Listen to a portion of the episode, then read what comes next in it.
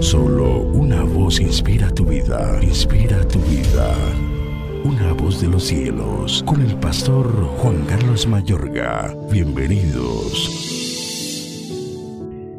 No améis al mundo ni las cosas que están en el mundo. Si alguno ama al mundo, el amor del Padre no está en él. Porque todo lo que hay en el mundo, los deseos de la carne, los deseos de los ojos y la vanagloria de la vida, no provienen del Padre, sino del mundo. Y el mundo pasa y sus deseos, pero el que hace la voluntad de Dios permanece para siempre. Primera de Juan 2, 15 al 17. Si para ti el mundo es hermoso, entonces Dios no es para ti en verdad precioso. Las teorías de la vida que el mundo tiene entenebrecen a los seres humanos para que no les resplandezca el amor divino y potencia su separación pecaminosa de Dios.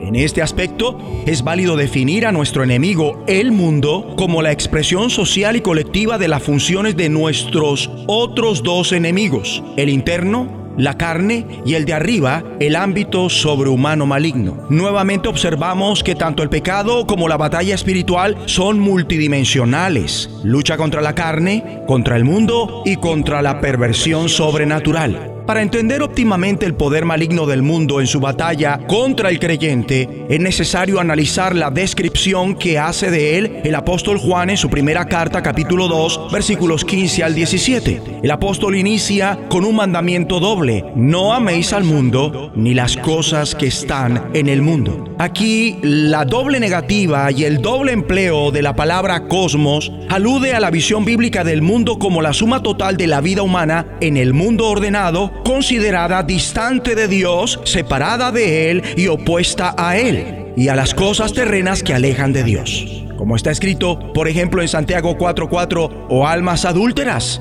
¿no sabéis que la amistad del mundo es enemistad contra Dios? Cualquiera pues que quiera ser amigo del mundo, se constituye enemigo de Dios. Más adelante el apóstol Juan acota que gran parte de este sistema del mundo es religioso, culto, refinado e intelectual, pero también antidios y anticristo. De manera que resulta entendible que Juan siga con esta impresionante aclaración. Si alguno ama al mundo, el amor del Padre no está en él. La palabra traducida por amor en este versículo significa cariño o afecto por un objeto debido a su valor para el que lo ama. Así es como el apóstol está empleando aquí el vocablo para hacer alusión al amor que se tiene al mundo. Tiene que ver con un amor de aprobación, de estima. Se dice que Demas, colaborador de Pablo, lo abandonó porque había amado al mundo presente. Le parecía precioso y llegó a amarlo. O sea que para algunos de los cristianos del tiempo del apóstol Juan, el mundo era todavía hermoso. ¿Lo es aún en nuestros días?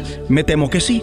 Después, el apóstol aclara que cuando se continúa considerando hermoso, valioso, bien el mundo, bien las cosas que hay en él, ello comprueba que para esa persona Dios no es en verdad hermoso ni valioso.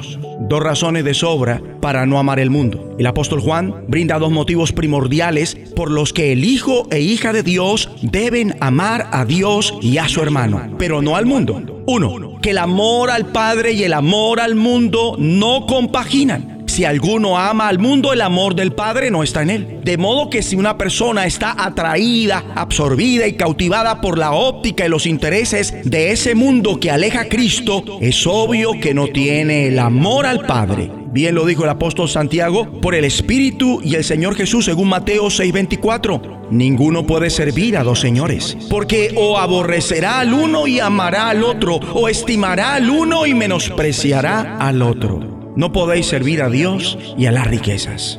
Enseguida, el apóstol Juan indica lo efímero del mundo contrapuesto a la eternidad del que hace la voluntad de Dios. Y el mundo pasa sus deseos, pero el que hace la voluntad de Dios permanece para siempre. Hemos de orar. Padre Celestial, Ayúdanos a no amar al mundo, ni las cosas que están en el mundo, sino hacer siempre tu voluntad para todo, en el nombre de Jesucristo. La voz de los cielos, escúchanos, será de bendición para tu vida. bendición para tu vida.